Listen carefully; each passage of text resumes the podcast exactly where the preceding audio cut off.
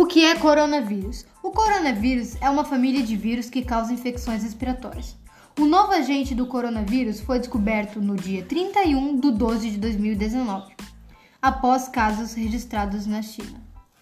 Como nunca tivemos contato com esse vírus antes, não temos a imunidade.